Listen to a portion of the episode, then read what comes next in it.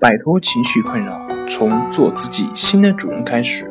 大家好，欢迎来到重塑心灵，我是主播心理咨询师杨辉。今天要分享的作品是强迫性思维怎么治。想了解我们更多更丰富的作品，可以关注我们的微信公众账号“重塑心灵心理康复中心”。倘若您的求医足迹已踏遍大江南北，对于强迫性思维怎么治，您还是没有寻觅到有效的治疗方式。就在这里，心灵重塑疗法的创始人李洪福老师以他个人经历，对数万名强迫症患者的辅导经验以及专业的心理知识，为您呈现一期最具实操性的方法。那么，什么是强迫性思维？请跟随我认清强迫性思维的特征。第一，反复，它的表现是头脑中出现某一念头，频率异常。第二，没有必要，该念头的显现，头脑有意识，主观反应异常。第三，控制不住，它的表现是该反应激活意识，准备驱逐念头，反应异常。如果以上三点异常已经囊括了您目前的症状特征。请您以最佳状态聆听我下面的分享。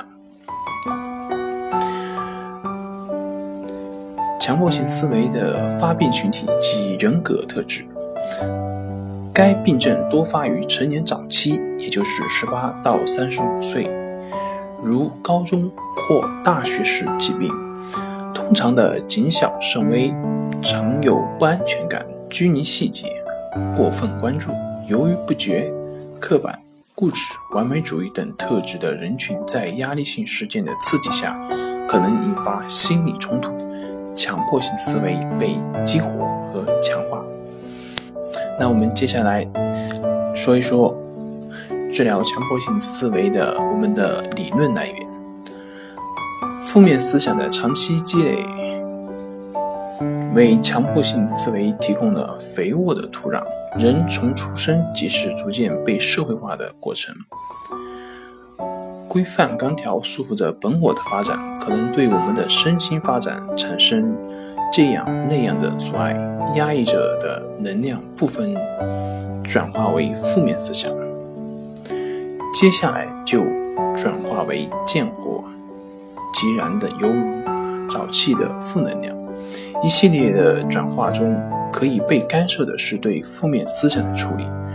负面思想与积极思想本质是一样的，只是人为冠名不同。